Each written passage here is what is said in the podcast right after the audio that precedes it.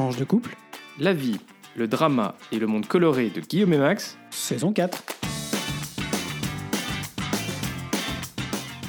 Bonjour, bonsoir, nous sommes Guillaume, et Max et on vous souhaite la bienvenue dans ce 15e épisode de la saison 4 de Tranche de couple, épisode qu'on a choisi d'intituler À l'Est, rien de nouveau. ou presque. Comme d'habitude, on vous invite à vous abonner à ce podcast pour être notifié des nouveaux épisodes diffusés le lundi tous les 15 jours. On se retrouve entre-temps aussi sur notre page Facebook, notre compte Twitter, toujours tranche le chiffre de couple, comme le nom du podcast, ou par email sur tranche le chiffre de couple at gmail.com. Enfin, n'hésitez pas à partager cet épisode s'il vous a plu. On espère que vous allez aller au bout. Et on commence tout de suite par notre rubrique Actu. Et Guillaume, aujourd'hui, c'est toi qui commence. Et oui, aujourd'hui, euh, je vous propose la première euh, version, enfin le, premier euh, tome d'une rubrique en- qui en comptera deux, Géorgie-Moldavie, petit état des lieux de ces anciennes républiques satellites de l'URSS au regard de la guerre en Ukraine. La dissolution de l'URSS le 26 décembre 1991 a formalisé l'indépendance de 14 républiques de taille et de population diverses, aux frontières constituées sur des bases parfois fragiles, qui conduisent notamment aujourd'hui à par exemple la guerre euh, larvée entre l'Arménie et l'Azerbaïdjan. Un certain nombre de ces républiques étaient davantage influencées par des aspirations pro-européennes, les pays baltes, l'Ukraine euh, dans une moindre mesure, l'Arménie, la Moldavie, la Géorgie, qui ont conduit notamment à l'accession des trois républiques baltes à l'Union européenne en 2005 et à la mise en place d'un processus d'adhésion pour l'Ukraine, la Moldavie et la Géorgie. À l'aune du conflit ukrainien, ce sont ces deux derniers pays qui ont retenu mon intention pour cette semaine et dans le prochain épisode dans deux semaines, et celle de certains médias, puisqu'en effet, deux événements particulièrement intéressants et importants y ont lieu récemment, traduisant la volonté de la Russie de conserver une influence sur ces deux pays. Comme l'Ukraine, en effet, on en avait parlé d'ailleurs l'année dernière, euh, un peu après le déclenchement de la guerre, il y a dans ces deux pays deux communautés politiques assez distinctes, l'une plutôt pro-russe et l'autre plutôt pro-européenne, qui ont également partagé plus ou moins pacifiquement le pouvoir, mais aussi donné lieu à des révolutions, comme en Ukraine, affaiblissant d'autant l'influence russe dans le pays par la même occasion.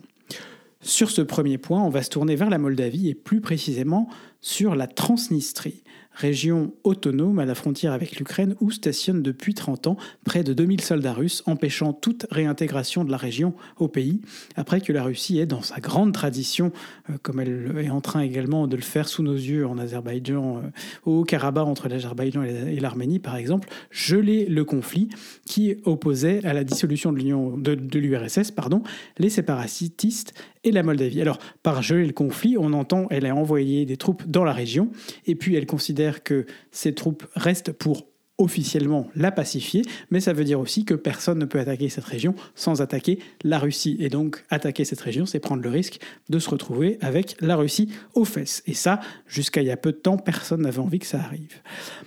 Le nom de la Transnist- Transnistrie, qui signifie au-delà du Dniepr, est d'ailleurs un nom euh, à une consonance occidentale qui est d'origine roumaine.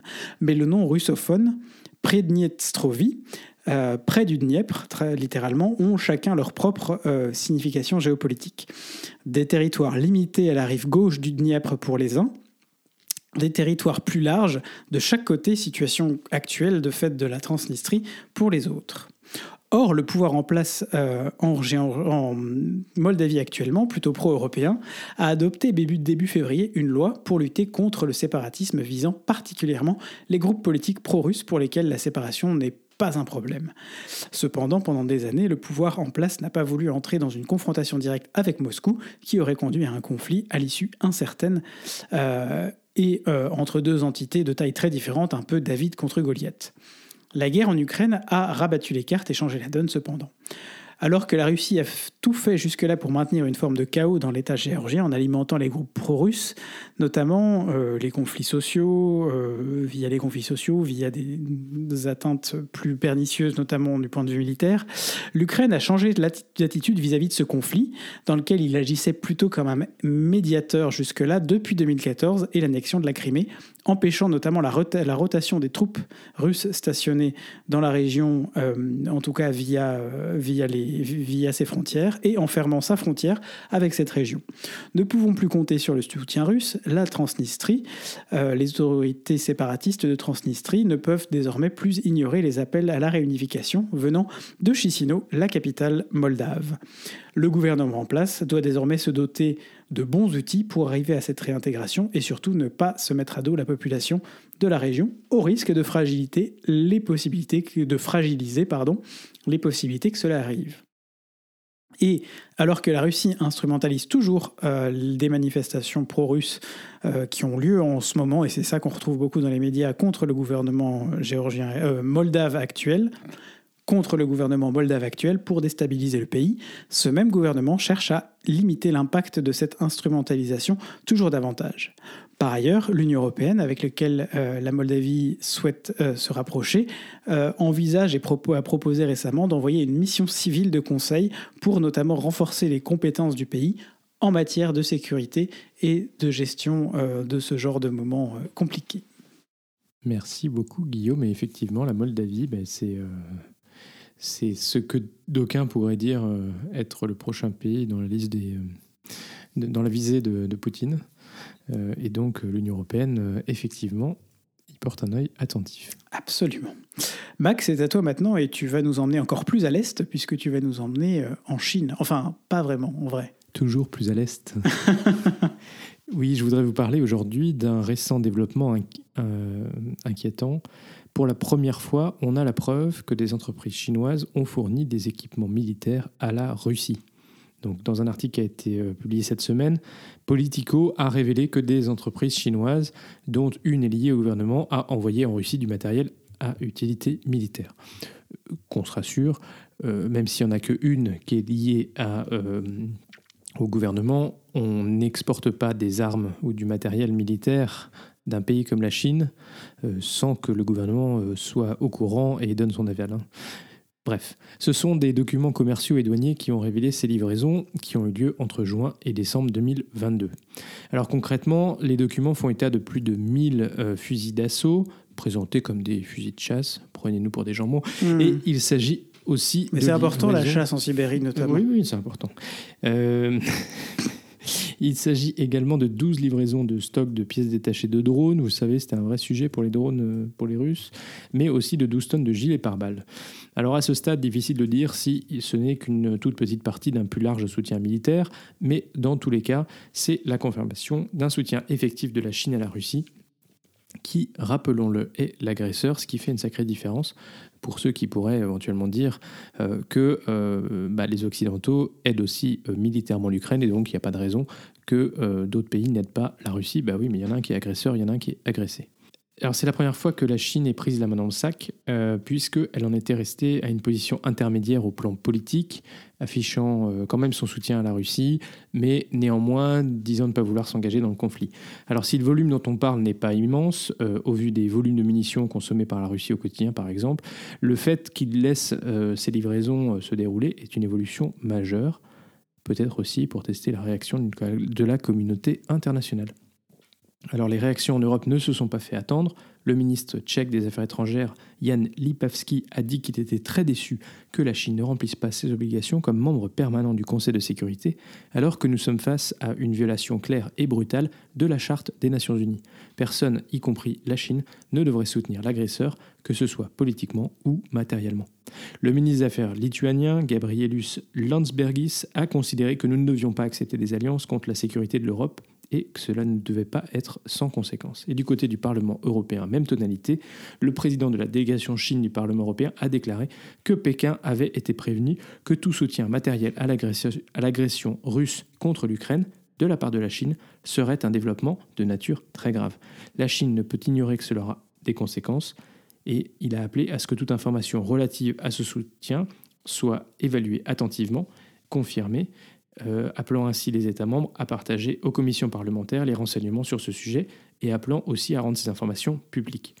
Si on arrive à prouver que la Chine a, effectivement été pris la main dans le sac, ce serait euh, un coup euh, dans la posture internationale de la Chine. Je, me permets une remarque très personnelle, mais c'est quand même un sacré échec si jamais les renseignements américains n'ont pas réussi ne sont pas les premiers à avoir détecté cette affaire. En fait, ceux qui sont supposés avoir l'œil partout on, ne sait pas d'où viennent les informations. Parfois, ah. les renseignements, les, services de renseignement Tout ce que je sais, c'est que ont, je ont intérêt à. Enfin, il est arrivé dans le passé que les services de renseignement fassent fuiter euh, des informations dans la presse. Voilà, je, on connaîtra sans doute jamais les détails. Euh, peut-être que cette information a été utilisée dans des canaux bilatéraux privés entre les États-Unis et la Chine. Vous savez qu'à un moment donné, les États-Unis avaient un peu levé le ton vis à -vis de la Chine. Voilà, euh, la diplomatie, c'est aussi parfois utiliser des informations directement sans forcément les communiquer à la presse. Affaire à suivre donc. Merci Max. Alors euh, une deuxième petite, euh, enfin petite, pas petite, mais brève, néanmoins brève, mais néanmoins importante, qui nous amène à l'est, en Russie pour changer, et qui concerne le plus grand de tous les Russes, Vladimir Poutine. Oui, alors en fait, cette nouvelle nous amène pas si à l'est que ça, mais plutôt au nord par rapport à Bruxelles, à La Haye, là où se trouve le siège de la Cour pénale internationale. Aux Pays-Bas. In the Netherlands. Exactement. Donc la Cour pénale internationale a émis un mandat d'arrêt à l'encontre de Vladimir Poutine, effectivement. Alors pour quelles raisons, quelles conséquences? Ben, On essaie de décrypter cela avec vous. Le 17 mars, donc la Cour pénale internationale a émis un mandat d'arrêt pour crime de guerre s'agissant de la déportation d'enfants ukrainiens en Russie et le transfert forcé d'autres enfants vers les territoires ukrainiens occupés de l'Est du pays. Les juges ont estimé qu'il y avait des motifs raisonnables de croire que Vladimir Poutine était personnellement responsable de ces crimes. En parallèle, un deuxième mandat d'arrêt a été émis à l'encontre de la commissaire russe aux droits de l'enfant du hmm. fait de la déportation de centaines d'enfants retirés d'orphelinats et de foyers en Ukraine et qui auraient été confiés à l'adoption en Russie. Alors au départ, ceci était présenté comme une mesure humanitaire par la Russie, mais cela montre en réalité l'intention de retirer définitivement ces enfants de leur propre pays. Le président russe a signé des décrets visant à accélérer l'attribution de la citoyenneté russe aux enfants ukrainiens et ainsi faciliter leur adoption. Décrets qui vont en réalité constituer des pièces à conviction dans le cadre d'un futur procès à la haie, si tant est que Poutine y soit un jour transféré. Selon les autorités ukrainiennes, plus de 16 226 enfants auraient ainsi été déportés en Russie depuis le début du conflit. C'est dramatique. Et c'est. Euh, enfin, les chiffres 16 226 enfants, c'est. Enfin, bref. on ne sait pas quelles conditions, on ne sait pas à quel endroit. Et on ne sait pas dont les parents n'ont plus aucune nouvelle. Euh, voilà, c'est arraché. Alors une fois le mandat d'arrêt émis, la CPI compte sur la coopération des États pour exécuter les mandats puisque bah, la Cour ne dispose pas de sa propre force de police. Alors les pays qui ont ratifié euh, son statut, 123 à ce jour, ont l'obligation de coopérer en ce sens. Par ailleurs, les enfants sont aussi protégés par les conventions de Genève, ce qui en théorie oblige les États qui les ont ratifiés, dont la Russie, à juger sur leur sol ou à extrader les auteurs de tels actes. Alors dans l'absolu, ce mandat euh, va compliquer les déplacements de Vladimir Poutine à l'étranger parce qu'il risque d'y être arrêté s'il se déplace dans un des 123 pays euh, qui ont ratifié euh, le, le, statut de la Cour pénale internationale. Ouais. Et, si euh, c'est pas par le gouvernement, Parfois, euh, la justice de ces pays peut aussi être saisie par des ONG. C'était le cas lorsque le président du Soudan euh, s'était rendu en Afrique du Sud pour euh, une réunion de l'Union africaine et il avait dû quitter le pays en catimini, donc c'était en 2015, parce que les ONG avaient saisi la justice et qui risquaient d'être arrêtés. Alors comme Washington et Pékin, Moscou considère que la CPI n'est pas compétente pour poursuivre les ressortissants d'États n'ayant pas ratifié son traité. Le porte-parole du Kremlin a donc jugé nul et non avenues les décisions de la CPI, se cachant derrière le fait que plusieurs membres permanents du Conseil de sécurité s'opposent à la compétence de la Cour. En fait, lors de l'adoption du traité en 1998, Moscou avait signé le traité mais ne l'a jamais ratifié, bah, tout comme justement les États-Unis, la Chine, l'Inde ou Israël. C'est marrant quand même, hein c'est des pays qui pourraient éventuellement avoir des choses éventuellement à se reprocher. Mmh, qui pourrait avoir éventuellement, qui pourrait craindre d'être poursuivi. Non pas que forcément il y ait des choses à se reprocher, mmh. mais qui pourrait pas euh, craindre d'être poursuivi. MDR. En 2016, Moscou avait rompu toute coopération avec la Cour lorsque la procureure de l'époque avait rendu des conclusions préliminaires sur l'occupation euh, illégale de la Crimée, euh, conclusions rejetées catégoriquement par Moscou et qui n'ont pas donné de suite.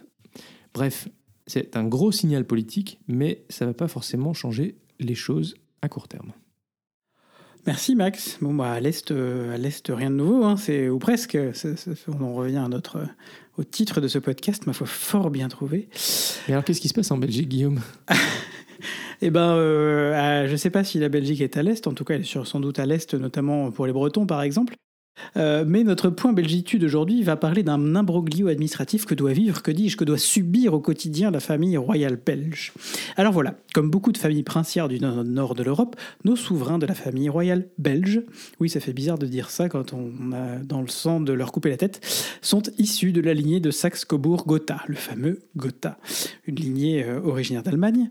La princesse Esmeralda de Belgique, demi-sœur du roi euh, tout petit pensionné Albert II, spécial dédicace à voter pour moi, euh, utilise donc son titre de princesse comme nom de famille, son passeport n'en mentionnant pas d'autre. Pas simple pour réserver un billet d'avion. Et en effet, si l'usage a voulu que les descendants du roi sans limitation portent le nom de de Belgique, prince de Belgique, princesse de Belgique, un arrêté royal de 2015 a voulu limiter cette pratique pour les remettre dans le droit chemin. Mais le droit chemin est compliqué quand on n'a pas forcément de nom officiel. Et c'est là qu'on entre dans un surréalisme tout en belgitude, puisque le nom qui devrait être attribué devrait être de Saxe-Cobourg. Euh, mais dans quelle langue? Well, ça dépendra de la commune dans laquelle le ou la membre de la famille va se faire enregistrer. S'il se fait enregistrer en Flandre, comme par exemple le prince Laurent qui a longtemps euh, habité à Tervuren, euh, in Vlaanderen ce sera Van Saxen-Coburg. En communauté germanophone, ça n'est jamais arrivé, mais on ne sait jamais, ce serait von Sachsen-Coburg à l'allemande. Et en Wallonie, de Saxe-Cobourg. Et à Bruxelles, bah, à Bruxelles, pas vraiment. Peut-être qu'ils peuvent alors choisir dans quelle langue ils souhaitent être enregistrés, ou alors que c'est le fonctionnaire euh, d'état civil qui décidera dans quelle langue euh, ils veulent les enregistrer. Quant à la dénomination de Belgique, eh bien les personnes qui la portaient déjà dans l'usage avant l'apparition de ce fameux arrêté de 2015 euh, sont autorisées à la garder. Mais seuls désormais les descendants en ligne directe jusqu'au deuxième degré du roi, du prince héritier ou de la princesse héritière, en l'occurrence princesse héritière, pourront désormais le porter avec son corollaire prince et princesse. C'est simple, mais c'est compliqué en Belgique. C'est vrai. Puis alors imagine si euh, on s'appelait tous de France. On on serait pas sorti. Il y a déjà Cécile de France. Qui est belge, by the way. Oh my goodness. excellent, excellent ça, Max, excellent celle-là. Il l'a pas fait exprès, mais elle est très bonne. Ah ben, je suis ravi d'enregistrer ce podcast avec mon coloc. Hein. Ça va, coloc? Ouais, on, se sent un petit peu coloc. Notre rubrique vie de couple, en fait, c'est plutôt vie de coloc en ce moment. Salut, t'es là ce soir? Non? Bah très bien, ok. C'est souvent moi, moi que ça arrive, hein, mais quand ça m'arrive pas à moi, ça arrive à Max. On, est, on vous a déjà dit, hein, on est toujours super bien calé au niveau de nos emplois. Enfin, on peut quand même dire que ces 15 derniers jours, euh, ça a globalement été euh, euh, boulot, boulot, boulot et dodo, quoi. Pas, pas grand chose. On a eu, on, y reviendra, l'opportunité de, de, prendre quelques respirations. Mais ouais, la coloc. Alors, comment est-ce qu'on continue à, à être à, faire vie de couple quand on, est quand on vit en coloc, Guillaume? Euh, ben, On essaye de se ménager des moments euh, une fois de temps en temps. on, s'appelle au téléphone dans la journée On s'appelle au téléphone dans la journée, on s'envoie des messages, mais ça on le faisait déjà d'habitude. Euh, on se prépare, on se fait des petites attentions, on se prépare le thé le matin, on cuisine. C'est de montrer qu'on compte toujours l'un pour l'autre, même si c'est pas forcément facile. Euh, c'est beaucoup, on en revient toujours, c'est beaucoup de la communication, c'est de se rappeler qu'on qu'on est là, que cette période va se terminer. Genre, elle est plus ou moins finie quand même pour moi pendant quelques semaines là. Hein. Mis à part, c'est vrai que je vais bosser un peu le samedi, mais en principe, ça devrait être plus cool. Hein, Max? Ouais. Bah, moi aussi, normalement, ça devrait se calmer un petit peu. Euh, mais c'est vrai que bah, le fait aussi que tu bosses le samedi, et le dimanche. Euh, parfois, enfin quand tu, quand tu en gros bosses euh, les deux jours, bah, ça fait un peu bizarre quand même de se retrouver à la maison. Alors il se trouve que par ailleurs, si j'étais en train de faire plein d'activités, peut-être que je m'en rendrais moins compte, mais comme ces, semaines euh, ont été plutôt chargées, bah, je me suis retrouvé à plutôt vouloir me relaxer à la maison, me poser, tout ça. ben, ça fait bizarre d'être tout seul dans la maison, sans toi. Et, euh, et, voilà. Puis tu sais que, si on a une grande maison. Hein. Et quand tu rentres, euh, du coup, un peu tard, bah, moi, j'ai qu'une envie, c'est d'aller me coucher. Toi, tu as peut-être envie qu'on se retrouve et qu'on passe un peu de temps ensemble. Mais voilà, pas forcément idéal. Donc voilà, on est coloc. C'était la rubrique de cette, enfin la première rubrique de premier sujet de notre rubrique vie de couple. Mais néanmoins, on a réussi à trouver quelques petits moments de respiration. Donc sur une inspiration, par exemple, lundi dernier, j'ai appelé Guillaume en sortant du boulot parce que je suis arrivé à sortir pas trop tard, vers 19h. Vous avez entendu, vers 19h, c'était pas trop tard. Et donc j'ai proposé à Guillaume qu'on aille euh, dîner dans un resto il, m'a pris un peu au débeauté. Moi, j'étais à la fin de ma journée, j'avais une journée off, j'étais une journée de pause, j'étais super content. Et mais du coup, j'avais la fatigue qui, qui, arrivait. Il était 18 h J'étais posé comme une log dans mon canapé, comme je suis posé actuellement comme une log dans mon fauteuil d'ailleurs. Et euh, Et, Max m'appelle et, me dit euh, Oui, tu veux pas aller au restaurant ce soir? Et là, j'avais l'impression que j'allais craquer parce que parce que parce que c'était compliqué de décider ça tout de suite d'un coup à 18h30 euh, un lundi soir après une journée off. Euh, c'est pas simple. Hein, Hashtag spontanéité. Hashtag spontanéité. Moi, il faut savoir prendre les moments. Il faut savoir prendre les moments qui, quand ils sont disponibles. Absolument. On n'avait rien réservé. je savais pas où aller. Faire des choix, c'est jamais simple pour les mecs et pour nous aussi. Et en plus, il faut dire quand même qu'un lundi, c'est quand même le jour où en général les restos sont fermés. Ouais, c'est ça. Et bah, paradoxalement, il y avait quand même vachement de monde hein, dans les restos qu'on a croisés. Et donc, on est sorti sans trop savoir où aller. Alors, on a la chance d'habiter dans un chouette quartier, ça on vous l'a déjà dit, et on n'a toujours pas changé d'avis là-dessus. Avec pas mal de petits restos, y compris des restos euh, ouverts le, lundi. Et, euh, et, on s'est retrouvé euh, un peu par hasard dans un restaurant que je pensais qui s'appelle le restaurant Indochine. Donc moi j'étais persuadé qu'on allait dans un restaurant indonésien. Ah, ah my goodness Et, au bout de, au bout de 5 minutes à regarder le, à regarder le, le, le, menu, le menu, je me suis dit ah mais en fait Indochine, attends c'est un restaurant vietnamien. Il y a la même chose que ce qu'on a mangé au mois de janvier. Voilà, donc, on a testé le restaurant Indochine à XL qui est euh, Broussard. Qui est Rules Broussard et qui est un très bon. Euh, excellent. Excellent, c'était très très bon. Et euh, très local, on va dire, euh, on n'avait pas l'impression d'avoir quitté. Guillaume a pris un feu. J'ai pris un feu. et c'est voilà, c'était. On, on, se rend compte un petit peu différemment. par exemple, voilà, c'est de la nourriture, c'est de la viande bouillie. Donc elle n'a pas forcément un, beaucoup beaucoup de goût parce qu'elle est bouillie, du coup, elle n'est pas euh, très assaisonnée. le, l'assaisonnement vient ici au Vietnam. et en fait, on s'est rendu compte quand même que de, on, ça nous avait pas tellement surpris, je pense, euh, quand on était au Vietnam, parce que c'est dans un environnement et tout ça. Mais là, dans notre petit cadre euh, traditionnel, ça m'a un peu plus surpris. Mais effectivement, voilà, vraiment comme, comme là-bas. Donc, c'est une bonne adresse, on y retournera. Et puis, cette semaine, ben, on a aussi. J'ai été voir l'opéra que Guillaume ah oui. en, en, charge de, temps coordination. J'essaie d'inviter Max à l'un ou l'autre opéra quand l'occasion se présente, pour lui montrer un peu ce que je fais aussi dans, dans, dans, ma vie hein, et ce, sur quoi je travaille, en tout cas, parce que moi je suis pas sur scène. Mais... Ça permet de savoir que c'est une attention de vie de couple pour que je comprenne qu'est-ce qui t'occupe. Qu'est-ce qui fait que on se, mes soirées et mes week-ends sont bouffés pendant trois semaines ou quatre semaines d'affilée à cause de ça? Oui, oui, c'est ça. Alors c'est un, un, opéra euh, qui a été euh, organisé avec... Euh, un chœur d'enfants, de, 120 enfants, donc quand même pas mal, plus, plus des solistes. Une très belle chouette mise en scène autour donc de l'histoire, c'est Icar et le mythe d'Icar. Et donc voilà une belle belle représentation, 1h20 de, de spectacle, très très chouette, voilà très coloré. la mise en scène était très chouette. Voilà, donc euh, bah, c'est dommage, c'est terminé. Vous pouvez pas aller le voir. Peut-être que vous pourrez voir des, fini, euh, des vidéos ou des photos sur euh, le site de l'Opéra de Bruxelles. On trouve absolument des vidéos et des photos sur le site de, de la monnaie. Et puis, euh, puis c'est un opéra qui montre, euh, en fait, qui essaye de sensibiliser les gens via le Midicard, en fait, à, la fragilité de notre planète et aux échéances qui nous arrivent et auxquelles il faut, va falloir être vigilant. C'était un opéra qui est un peu feel good parce que, euh, en tout cas, c'est un opéra qui me parle énormément à moi parce que c'est une, c'est un opéra qui met en avant la jeune génération de chanteurs, avec des jeunes chanteurs de notre programme soliste sur scène en grande partie, la jeune génération de futurs peut-être talents de la musique, en tout cas d'enfants de, et de jeunes, avec le cœur d'enfants et de jeunes qui est mobilisé euh, sur, ce, sur ce sujet, sur cette thématique aussi. Et c'est important parce que c'est eux, c'est leur génération. J'espère qu'elle se débrouillera mieux que la nôtre pour, euh, pour euh, protéger la planète.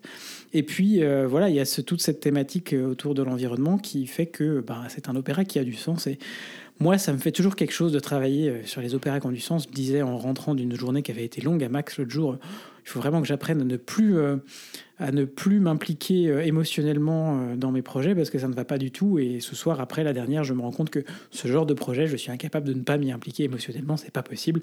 Et il faut faire avec le fait que bah, parfois, ça se passe pas exactement comme on veut et on respire un grand coup et puis on passe à autre chose. Exactement. Merci Guillaume de nous avoir partagé, euh, partagé ça. Et on passe à la dernière rubrique, rubrique geek. Et Guillaume, elle nous emmène aussi à l'Est.